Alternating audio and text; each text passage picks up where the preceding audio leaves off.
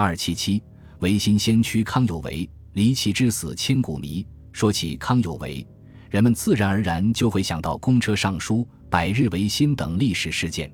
在毛泽东的《论人民民主专政》的文章里，称康有为是先进的中国人。时至今日，还有众多专家学者致力于研究康有为的思想和学术。今天我们看到的康有为墓，是一九八五年青岛市人民政府重建的，但是还留有当年康圣人的墓碑，上面写着“弟子刘海粟年九十岁”字样，而这块碑文上也写得很清楚。当时康有为的两个儿子都在上海，康有为的葬礼都是由康有为的弟子吕正文和一个称作赵公的先生主持操办的。从当年康有为治丧委员会的一份名单里可以看出，这个碑文的撰写者也在这份名单之中。所以，我们要找到康圣人死因之谜，这个碑文所记载的康有为之死的过程，应该是比较真实可信的。一九二三年。康有为结束了其长达二十年的海外漂泊流亡的生活后，第二次来到青岛，可以说是落叶归根。也许因为有海外生活经历，所以他对美食有自己非常独到的见解和追求。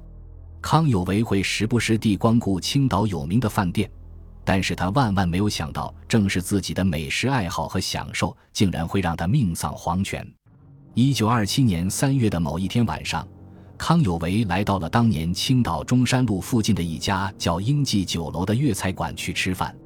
饭后，他意犹未尽，又喝了一杯橙汁。根据现代医学研究发现，海鲜含有比较丰富的蛋白质和钙等一些营养物质，而橙汁里面含有大量的维生素 C。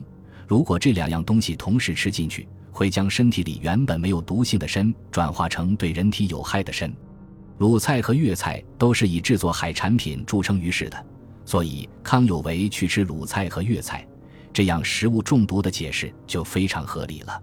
康有为在青岛离奇地死亡，还有另外一种说法：康有为是被人下毒致死的。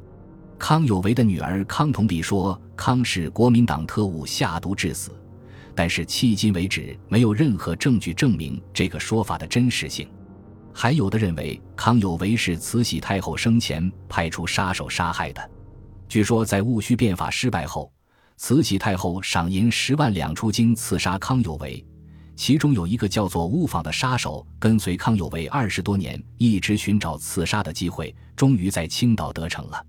另外，也有认为是日本人下的毒，但是这个说法也是毫无证据。一九二七年三月三十一日凌晨五点三十分，康有为在其卧室与世长辞，享年七十岁。康有为撒手人寰，却给世人留下了一个千古之谜。